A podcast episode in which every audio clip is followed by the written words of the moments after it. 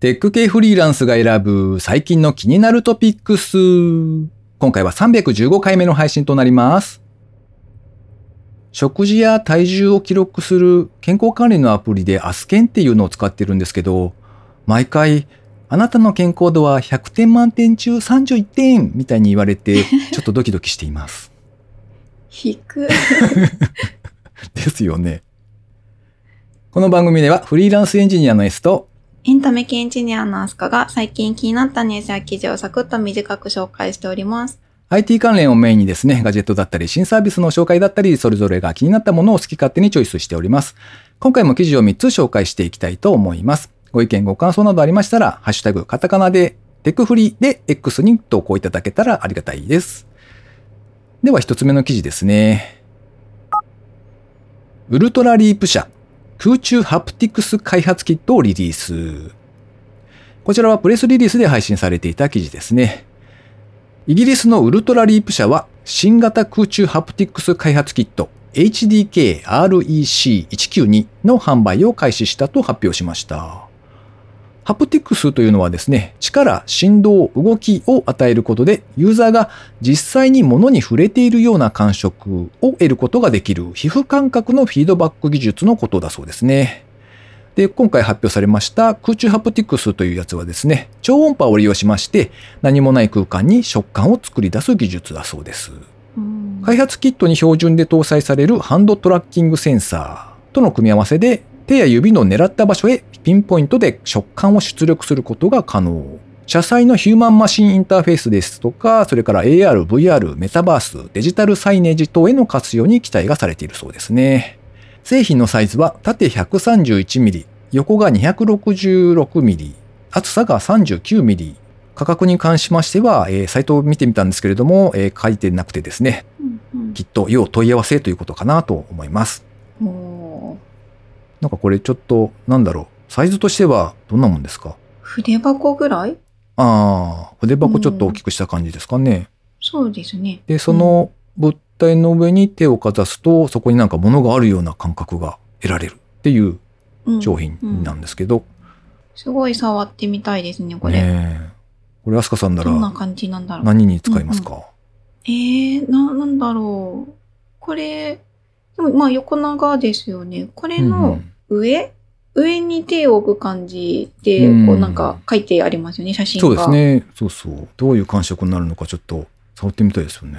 上だけなんです。上だけなのかな？こうなんていうのか。その、それの上に手かざしてる写真があるので、はい。こうその本体の、まあ、ちょっと例えば5センチ上ぐらいに何かがあるような感じで触れるっていうことなのかな、だと思うんですけどね。ねえ、すごい気になる。うんまあ横向けておけば、きっと壁を触っているような感じでああ、うんうん。確かに確かに。何か感触があるのかな。ちょっと気になったのがデジタルサイネージって、はいはいあの、書いてあったじゃないですか。はいはい。これ外でやったらすごい、なんかみんなが寄ってきそうだなと思いましたよ。確かにね。ほら、目で見てもわかんないから、うん。こう、ちょっとみんな触、タッチしていくんじゃないですかと思って。ねえどんな感触なの？みたいな。触触ってみたくなりますもんね、きっとね。うんうんうん。え、何してるんだろうみたいなそうそう。感じが。うん。これが新しい肉まんの食感です、みたいな。どうですか？肉まん。まあでも、ふかふか。ふかふか難しそうだな。その感覚がどうやったら再現できるんだろう。ちょっと難しそうですけど。そうですね。まあでも普通にあれですね、うんなんかうん VR ゲームと組み合わせたら、なんかうんうん。面白そうというか、将来、なんか、なんでしょう、この、こういう装置が一面に張りぐ張り巡らされた部屋があって、その中に入っていくとうん、うんいろんな食感があるみたいなのを考えると、ね、面白そう。うんうん。なんか食感だけでゲームができそうな気がしますね。確かに。うん。では、二つ目の記事、安香さんお願いします。野鳥の生活をライブ視聴できるスマートバードハウス、バーディー。ガジェット通信ゲットニュースの記事からご紹介します。S さん、鳥の観察とかしたことありますか？鳥の観察ですか？なんかうんうんわざわざというか、なんというか、したことはない気がしますけど、たまたまうんうん。昨日だか、昨日。梅に、梅の花を見てたんですよ。そしたら、鳥ちゃんが風流ですね。チュンチュンしていたので、おお鳥ちゃんだなと思って見てたぐらいですね。あ、じゃあなんか素敵な写真が撮れそうなシチュエーションですね。ああ、確かうに。ん。撮らなかったけど。うん。撮ら で、今回の話題、スマートバードハウスなので、ほいほい。鳥の巣箱なんですけど、うん、うん、こう、普通巣箱ってこう木の上にまあ置くと思うんですが、まあ中の様子がわからないと思うんですよね。まあ外からあ鳥が入ったなとかって見ることできると思うんですけど、うん。確かに、確かに。うんうんで、なんかその巣箱を中にこうカメラとかを入れて、スマホから中の様子を観察できるっていうスマートバードハウスっていうのを作ったところがあるみたいですね。へえ。これクラウドファンディングのキックスターターとかインディゴーゴーっていうところであの募集をしてたようなんですが、うん結構たくさんの支援者の方から資金を集めてスマートバードハウスっていうのをあの売り出しているようです。こう、鳥ちゃんのプライベートはどうなっているんだみたいな。ちょっと心配になっちゃう。鳥ちゃんのプライベートは筒抜けな感じなんですけうんど で、すよね。うんうん。はい。まあなんかあのね、カメラでなんか観察できるっていうことなので、うんうんうんまあバッテリーがパワフルだよとか、なんかいろんなね、細かいスペックはあるんですが。あの、一番すごいなと思ったのが、まあ最近流行りの、まあ AI というかチャット GPT とかと、まあなんか連携して、うんこう、中に入った鳥がどんなだとか、ええこう、まああとタイムラプスみたいな形でこう見れたりするので、そういうなんかこう、AI にまあ聞いて、どういう風、うんうんどういう子なのかっていう解説がついたりとか、あとうん見た目もそのタイムラプス的な映像で見れたりとかっていうのを、なるほど。うんうん。こう、まるで教育番組のように見れるっていう風に書かれていて、教育番組。鳥の、鳥さんのこうなんでしょう、紹介番組とか、なんかそういうのあるじゃないですか。はいはいはい。なんとなくわかりますけど。なんか、うん、ああいう感じで見れるっていうのがちょっと新しいなと思ったりします。こうコンテンツとしてもうスマホから見れるみたいな感じで書かれていたので、なるほどね。そうか。そういうので面白そうってことで、皆さんから支援されてるってことか。なんか単純に、あの、ほら、そうん。カメラがあればいいのかなと思ったらそういうわけじゃないんですね。やっぱり。そうですね。なんかこう、実用的に、まあ、ただ見れるってなると、うんこ赤ちゃんのこうベッドにつけるカメラとかと、なんか同じ系統になってくると思うんですけど、うんうんそれにプラスアルファしたあ付加価値がついてるのが面白いなって思ったうん。デバイスでした。なるほど。では最後3つ目の記事ですね。ハッピーハッキングキーボードハイブリッドタイプ S 神奈川県相模原市のふるさと納税返礼品に新たに採用。こちらはプレスリリースで配信されていた記事ですね。株式会社 PFU はハッピーハッキングキーボードが神奈川県相模原市のふるさと納税返礼品として採用されたことを発表しました。ハッピーハッキングキーボードの製造委託工場が神奈川県相模原市に立地することから、今回キーボードがふるさと納税返礼品として採用されたということみたいですね。えーちなみに、まあいろいろなふるさと納税のサイトですでに購入というか支援できるんですけれども、本体ですね。本体いくつか種類ありますけれども、まあ大体13万円ですね。で、それからキートップセットというのがありまして、あの、なんて言うんでしょう。プラスチックのあの、キーボードのキーのトップの部分だけですね。あれを全部集めたような感じ。そちらが、英語配列ですと2万9000円。日本語配列ですと3万2000円。それから本体とその今お伝えしたキートップのセットになりますと、英語配列が13万5000円。日本語配列が13万9000円という値段設定になっております。うんまあ、どっちにしても、13万円の寄付額なんで、ねえ、S さ。うんんそうですね。これ、これなんか、まあ13万円っていう値段設定は、なるほどっていうか、まあ大体原価が3割って言われてるんで、なるほどなっていう感じなんですけど、うんうんねえ、13万円税を納めてる人、手を挙げてください。シーン。っていう感じかと思うので、ねね。はい。たくさん稼いでる人はいいかもしれないですね。あの、ふるさと納税なので、それだけ税を納めている人にとってすると、確か、まあ、差し引きすると2000円でゲットできるみたいな、そんな感じになるんじゃないですかね。そうですね。たくさん税を納めている方がいらっしゃったら、ぜひお友達になってください。ということで今回紹介する記事は以上となります。続きまして番組にいただいたコメント紹介のコーナーですね。まずはまだぴょんさんからコメントいただきました。いつもありがとうございます。ありがとうございます。久しぶりにターミネーター見たいなと思ってしまいました。SF 映画ほとんど見たことがないので知らない過去作が多いですね。私もスカッシュのコートってかなり狭いんだと思ってましたが、実際はそうでもないんですね。室内競技なのでサウナ状態になりそうですが大丈夫なんでしょうか？意外とコート使用量安いですね。365日で知る現代オタクの教養。サンプルを少し見ましたが知らないことが多く、内容も結構面白いですね。1日1話ずつが楽しみになってきそうです。恵方巻きは私も普通に喋りながら適当な方向を向いて食べました。笑い。とコメントいただきました。サウナ状態になりませんでしたか？大丈夫でしたか？特に本当に広いというか、全然サウナな感じはしなかったですあ、そっよ。かそっか。やっぱ大きさなんですかね。なんかあれですか？結構汗だらだらになる感じのハードな感じですか、あ、いやいやいや、それもも、うんあの、思ったより、こう、ゆっくりというか、ゆとりを持って対応できるなっていう感じだった。そうです。ね。なんかほら、ガチでテニスとかやろうとすると多分ね、すごい疲れるじゃないですか、きっと。そりゃ、ガチでやればそうですね。多分、どんなやつでもガチでやれば汗だくになると思うんですけど。ああ、ああ、ああうんそうか。はいうん。はい。まあなんか、はい、はい、みたいな感じで、ラリーを、あの、普通にしようとしてる分には、うんあそんなに、あの、すぐ動かなきゃ届かないとかって感じにはならなかったってことでそっかすね。そっか。ああ、じゃあ割うとん良さそうですね。へえ。うん、エンジョイ勢で全然できそうでしたよ。おーいいですね。うん。それから水流さんですね。いつもありがとうございます。ありがとうございます。テクフリ311回拝聴骨伝導イヤホン、アフターショックスのものを最近ずっとつけて家の中で過ごしています。周りが静かな時はカナル型よりもかなり耳が楽。でも周りがうるさいと厳しいので AirPods も併用しています。3話サプライの製品も良さそう。仕事用に買おうかな。とコメントいただきました。んこれ、AirPods も併用ってことは、AirPods つけて、うん。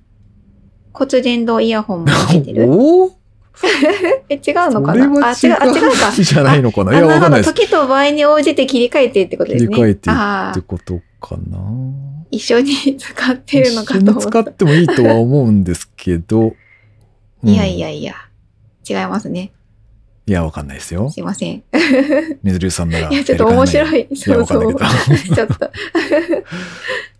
うんまあ確かにそうですね。アフターショックス割と、なんというか、つけてるのは楽なので、長時間にはいいかなっていう気がしますね。うん。動かなくなったらちょっと僕もサマーサプライの製品考えようかなと思ってます。お値段的に。はい。うんうん続いて、フォルテアット青空 FM さんからコメントいただきました。いつもありがとうございます。ありがとうございます。テクフリ313回拝聴最近よく映画の話をポッドキャストできで聞くけど、まあ普遍的な話題ではあるのかな。おすすめならゲゲゲの謎をと思ったけど SF 映画か、笑い。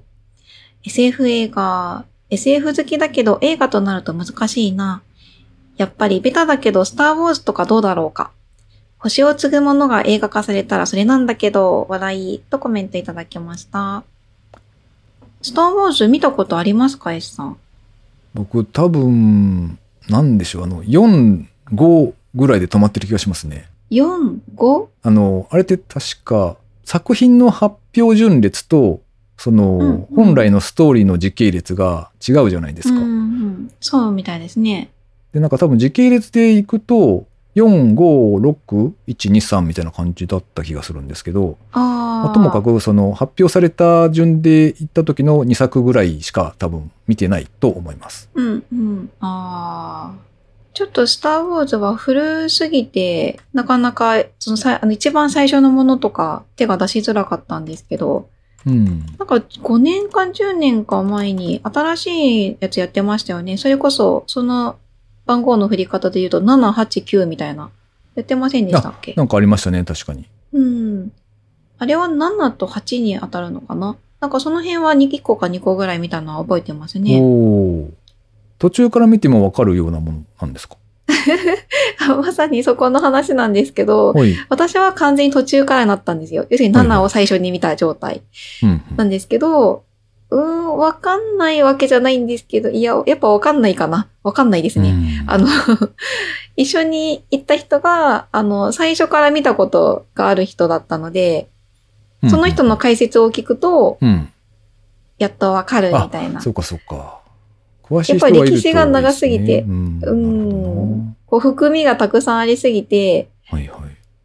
そういうのがちょっと気になりましたかね。何にも知らずに見ると。これきっと何かあるんだろうなとか、そっていうのが、あの、わかんないなりにわかるので。おーなるほどね。なんかちなみにですね、あの、うんうん。星を継ぐものって読まれたことあります？あ、多分ないと思います。これ割と有名な作品だと思うのですごいおすすめなんですけど、うん僕実はうんうん、多分フォルテさんから勧められて読んだんですよね。うんうん。なかなか面白かったので、はい、ぜひ。おーうんうん。あれ？この本うちにあるな。おーい 読んだことあるのかな？あ あんまり、めっちゃあるな、この本。この表紙が。あたたた？あたたたた？あたたたまあまあ、うん、大丈夫です。はい読んどきますね。読んだ、読んでないのかな？どうなんだろ読んだんだと思いますね、多分。そういった件もありますね。う。はい。それから、ハマさんですね。いつもありがとうございます。ありがとうございます。ジェットスーツというと、ロサンゼルスオリンピック、かっこ1984年フルの開会式を思い出しますね。イヤホンは沼ですよね。ショックスの骨伝導だと音楽聴くには音質がなぁと思ってオープンイヤー方式のをつい買ってしまいました。エアポッツもあるのに、てんてんてん。とコメントいただきました。ロサンゼルスオリンピックの動画を改めて見てみましたが、確かにジェットスーツでした。うんうんはい。いや、まんまでしたね。ねえ私も見ましたが、こう、後ろに背負って飛んでましたね。ビヨーンと、ね。形は今と変わらない気がしますね、やっぱり。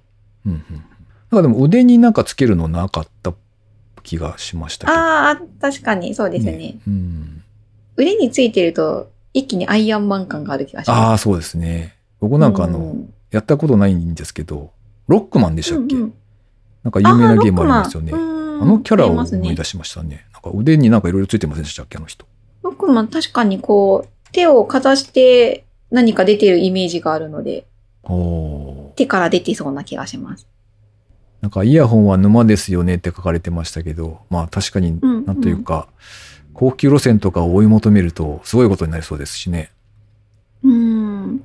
というか皆さん結構複数持ってるんですね。これにはこれみたいな感じで。うん。まあでも確かにあの骨伝導のタイプで音楽を聴くのはなんかちょっとうーんって思うのはすごいわかりますね。ああ。どうの、どうなんだろう。音質うん。がいまい割ちそうですね。まあやっぱりちょっと、あの、なんででしょう。違いのわからないタイプの自分でも、なんとなくうんうんうん、うんなんか普通に、なんでしょうね、ステレオのうんうん。イヤホンとかの方がうん。良いなって思うので、ああ。骨伝導そんなに聞こえ方違うんですね。ぶっちゃけ試したことがないので、そんなに違うもんなんだと思って不思議な感じで聞いておりまいやしでも頑張ってるなっていう感じはしますけどね。うんあの、た。頑張ってる。多分なんですけど、なんか偉そうに今言っちゃいましたね。うんすいませ ん。なんかあの、アマゾンプライムビデオとかで、まあ映画なりとかを見るときに、うんうんまあその、まあそのままでもいいかなっていう感じで、そのまま使ってることもあります。はい。ああ。聞けないことないけどっていう感じなんですね。そうですね。なん、なんというか、うん音、音楽だけを聞くっていう風だと、ちょっと物、物足りないというのかなんか、もうちょっと綺麗なクリアな方がいいかなっていうのは感じるぐらいですかね。うんうん。ああ、なるほど。まあなので、確かにこう、使い分けるっていうのはちょっとわかるかなと思いましたね。うん。うん。続いて、高道恵さんからコメントいただきました。いつもありがとうございます。ありがとうございます。313聞いた骨伝導ヘッドセット、夏場だと微妙かもですが、耳当てしていると外の音が聞こえにくくなって良い感じです。耳栓ほど全く聞こえなくなるわけじゃないですし、うちのガラケーのデータは一応機種変更時にサルベージしました。親のも含め、とコメントいただきました。みんな骨伝導ヘッドセット使ってるな。大人気ですね。なんか結構ユーザーさんいらっしゃるみたいですね。うーん。耳当てをしていると、そうか、確かに。外の音が入ってこなくなるんで、その分聞き取りやすくなる。なるほど。あつかさん、ガラケーのデータはうんうん。どうされましたか？ガラケーの、ちょっとガラケーのデータ、まずガラケーを探すところから始まりますね。そしてまだ探していないんでしょ？探してない。うん、はい、なるほど。そうですね。どこかに眠っています。おー早めに救ってあげないと、そのまんまうん。蒸発してしまうかもしれませんよ。うーん、そうですね。ちょっと心配してるのは、ほら、発見した時に、こう、電池がパンパンになってないかなとか。お ーありそう。なんかほら、古いやつありそうじゃないですか。ありそうですよね。うん。電池パックかなんか膨らんでたみたいな。ねえ、ちょっと心配。まあそうですね。また来年かな。ほら、年末のお掃除の時。うんうんそうですね。ということで番組にいただいたコメント紹介のコーナーでした。リスナーの皆様、いつもありがとうございます。ありがとうございます。最後に近況報告ですね。あすかさん、最近は何かありましたか？最近は久しぶりに韓国ドラマにハマりましたよ。ほう。殺人者のパラドックスっていう、一応ミステ、ミステリーじゃないですね。なんて言うんですか、こういうの。スリラーとかですか？サイコスリラー、サイコスリラー？ミステリまあなんか人がまあ死ぬ話というーか、あうん、簡単にあらすじを言うと、普通の大学生がいるんですけど、うんまああまりに普通な大学生で、まあちょっと自分のこう平凡な生活に退屈だなって思っているような、何か起こらないかなって思っているような普通の子が主人公なんですけど、うんうんまあある時、こうちょっとしたきっかけで人を殺しちゃうんですよね。おおすごないんですけど。うん。そう。で、まあそこまではなんか普通の話なんですけど、うん。で、面白いところが、その殺した人が連続殺人鬼みたいな。ほう要するにこう、殺されて、まあみんなが喜ぶって言ったら変ですけどあーまあ、、そうか。なるほど。あ、あの、あいつが死んでくれたみたいなはいはい。感じの、そういう人がまあ被害者だったわけですよ。はいはい。で、まあそれと同時に、うんちょっとこの主人公の人、面白い能力というか、ちょっと不思議な力があって、うん。なんかいろんな偶然でうん。捕まらないんですよね。証拠がないというか、例えば、まあ、まあ最初の方なのでちょっとお話しすると、うんまあその時に持ってた凶器とかがあるんですけど、はい。でまあその凶器になったものを、あの持ってるシーンが、こうコンビニの防犯カメラに、まあ映ってるはずだと。うんうんあの本人が気づくんですけど、うんでも、それ実際に、まあ警察の人が、そのカメラの画像を確認すると、うんちょうどそこの時だけ、こうカメラの前を、なんか虫が通って映ってないんですよね。へーなんかそんなような感じの、ちょっと不思議なっていうか、ありえないような偶然が、うんあの、重なる境遇の人みたいな。そういう能力へー なんて都合のいい。うん。そう、すごい都合のいい人なんですよね。へで、なんかそれが、まあそれがたまたまじゃなくって、え。そういいう星のもとに生まれた人みたいな感じで、ずっと続くんですよ。へえ、なるほど。うん。そうなんですよ。なので、この人は、まあ最初は偶然殺してしまったんですけど、うん。で、さ、で、警察の人が捕まえに来ると思ってすごい怯えてるんですが、うん一向に捕まえに来ないし、うんなんなら容疑者にもならないし、うんみたいな感じで。で、しかも、こう、報道とかされても、うんあの、悪い人だったと。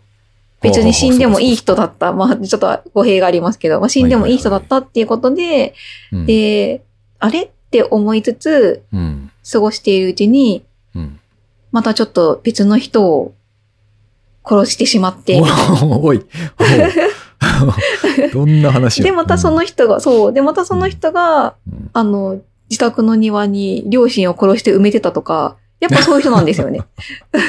ほう。へえ。で、どんどん話が進んでいくみたいなやつですね。へえ。最初は普通の話かなと思ったら、韓国ドラマっぽくちょっとぶっ飛んだ設定で、うん。変化球で面白い感じでしたよ。へえ。これは何話ぐらいあるんですか？えっ、と、確か10話もなかったと思うので、割と短めですね。ほうほう。と、それで、うんまあ全体は完結する。あ、完結してました。あ、へえ。全部見たんですか？ネット、全部見ました、全部。おおなるほどね。結構続きが気になる系のものだったので。へっていうか、最後どうするんだろうみたいな、ー。あの感じに思ってたの。ので、終わりが気になりましたね。S さんはこう、どうですか？絶対捕まらないとしたら、うん。どんな道を選びますか？どんな道？捕まらないっつってもね。うん。うーん。ね悪いことしても捕まらなかったら自分がどうなるんだろうっていうのはちょっと気になりましたね。これ見てて。まあでもそこはあれじゃないですか。悪い方向に行くんですかね。行かないと思いますけどね。きっと。ううんん。うんうん。まあ、なんか自分が気になる気がする。うん。うん。なんというか、こう、悪いことをすることによって仮に捕まらなかったとしても、なんというかうんうん自分自身に対するその認識がうん、こう、うん。曇っていくじゃないですか。ああ、そうですね。うんそれは嫌なので、多分、あんまり変わらないんじゃないかなっていう気がしますけどね。うん。うん。うん。そうですね。はい。うん。といういい人のふりをして生きてますけどね。まあ、殺人はちょっと極端ですけどね。うん。まあ、なんかちょっとした悪いことみたいな。うんそうですね。じゃあ、S さんは最近何がありましたか？えー最近はですね、ちょっとお出かけをして、あの、東京へ行ってきたんですよ。で、おおそうなんですね。はい。しかも、ベタなですね、東京観光ということで、初めてはとバスに乗ってきましたよ。おー、あ、いいですね。やりたくなりますよね。ベタなやうつ。んなんか、一回は行ってみたいなと思っていて、はい。うんうん。なんかあの、探してる時には、あの、築地とかね、ああいうところを回るみたいなのも結構いろいろコースがあったんですけど、残念ながら直前すぎて、そういうのがあんまりこう埋まってたんですね。もう満席なのが結構いっぱいあって。あ結構人気ですよね。うん。で、まあ、最初、牛鍋ですかね。なんか有名なところがあって、で、そこを回って、あとは、まあ、浅草のあたりとか、東京スカイツリーとか、おー、って感じ定番で。すね。はい。うんうん。よかった。え、どうでしたか？うん楽しかったですよ。うん。おー。あれ、はとバスツアーのそういうなんか観光名所案内してくれるのって、基本的にずっとバスに乗ってるんでしたっけ、そうですね。うん。東京駅がだいたい発着場所になっていて、うん、うん。そこからバスに乗って、あとはツアーでうん。ついていくだけみたいな感じですね。あーあ、じゃあ、右に見えますのは国会議事堂です的な感じのガイドうんうんがありみたいな。ガイドがあって、はい、バスガイドさんがいて、うんうん説明してくださいますね。うん。あ、いいですね。うん。なんか浅草のあたりとかはめちゃくちゃ人混んでましたよ。多いですよね。あそこうん、コロナ明けというか、収束して、そんなにまだこう、国内がそんなに盛り上がってない時も、あそこだけ人いっぱいでしたからね。へえ、まあそうか。うんでも確かに、ね、観光したい場所になりますもんね。やっぱね、東京行ったら。そうですね。東京といえばって感じもするので。うん。そういえば、ハトバスじゃないんですけど、うんあの、添乗員さんがいるツアーでちょっと思い出したんですが、うん。はい。あの、浅草の観光案内で、なんかちょっと変わったツアーをやってる方がいて、ほなんか嘘のツアーっていうのがう。嘘のツアー。面白そうでしたよ。あの、浅草の、例えばあの辺の、まあ、観光案内、まあ、ツアーなので、こう、ガイドさんがいて、で、まあ、参加者を引き連れて、うんこち。らはこうでこうでみたいな感じで、ガイドをしながら、うんまあ、歩いていくっていうツアーなんですけど、その解説してくれる内容が全部嘘なんですって。なんだその虚構新聞的なノリは。すごいな。あそうそう え、何これと思って、あうの、はい。ちょっとチェックしてみたんですけど、すごい埋まってましたよ。6月、本当5月、6月とかまで結構予定が出てるんですけど、あの、かなり埋まってて大人気だなと思って見てました。一応申し込んでおきましたけど。マジっすか？すごい。え、面白そうじゃないですか。なんだろうと思って。うん2024年3月から7月複数日あり、嘘のツアー受付中っていうノートの記事があって。へえ、うんうん PTX かな ?PTX で申し込み受付してましたね。ねさすがにもう埋まってるんじゃないのかな？結構前のの記事だったので。ただしガイド内容はすべて嘘です。もっともらしく話しますが嘘です。って書いてありますね。どんな嘘か気になります。うんツアー中参加者の方々も嘘の情報を差し込みたくなったらご自由に嘘をついてくださいって書いてありますよ。4月1日に参加したいですね、本当に。なんか、うん、このツアーの実施自体は本当です。嘘ではありませんって。うんうんなるほどね、そこは大事。うん。確かうんに。へえ。浅草とかもガイドしてくれたんですか？ハトバスツアーは。あ降りてガイドみたいなのは。いやいや、えっとね、浅草のところはさすがにその回りながらみたいなのはなかったかな。うんえっと、まあ混んでますしね。うん。最初その食事をする場所までは、あの、こちらですよ、うんみたいな感じで、あのね、旗持ちながら案内してうん、あ、いいですね。で、うん。うんまあ、ご飯食べたらあとしばらくは浅草も含めて自由行動で何時何分に戻ってきてくださいねっていう感じでしたね。うん、うん。はい。まあ、観光地だと大体そういうかんうん、うん。そういうパターンかな。あのす少し時間をとって自由に回ってきてくださいねって戻ってくるのも何時ですよってうん言って、うんでまあ、バスの中でこう例えば銀座の街並みを走りながらなんかうん、うん。こう街並みをちょっと解説してくれるみたいなのがあった感じです。はい。おーいいですね。東京満喫プランですね。はい。この番組へのご意見ご感想などを絶賛募集中です。X にてハッシュタグカタカナでテクフリをつけて投稿していただくか、ショーノートのリンクからですね、投稿フォームにてメッセージをお送りいただけたらありがたいです。スマホ用にポッドキャスト専用の無料アプリがありますので、そちらで登録とか購読とかフォローとかのボタンをポチッとしておいてやっていただけますと、毎回自動的に配信されるようになって便利です。なんだか春めいてきましたね。春めいてきましたね。あの、近所で梅も桜も咲いてますよ。ちょっとずつ。桜もですか？桜もなんか、桜っぽいやつが咲いてますよ。あの、ちょっとずつですけどね。あ、ああ、なるほどね。多分ちょっと少し前に暖かかったので、うんうん。あ、もう春かなと思って 咲いちゃったんじゃないあか。わかんないけあ、などん。か、うん、狂い咲きみたいなの確思うなか、うん、今年どっかで聞いた気がするので、あ、本当ありですか？そうですね。うん。うんうん。まあ、あんま梅と区別がついてないんで、もしかしたら梅かお、も。お、お、そう言われると僕も自信がないですね。うん、あれどうやって見分けるんですかね？わかんない。うん。うん、あれじゃないですか？あの、ツイッターで悟空に聞いてみるやつじゃないですか？え、何ですか？それは。もう今止まってるんですけど、あの、植物の写真を悟空に送ると、悟空がおお。判別してくれるっていうのがあった記憶があるんえー、ですけど。そ、そんなのがあるんですね。はいはい。じゃあ困った。あ、終わったのか。確か終わっているはずです。はい。うん。まあ、桜ですよ。ほら、桜と思って眺めておきます。もうあれですね、きっと。Google レンズに頼んで調べてもらうとかじゃないですか。うんそうですね。うんそうやって人間はダメになっていくんですね。ということで、今週も最後までお聞きいただきありがとうございました。ありがとうございました。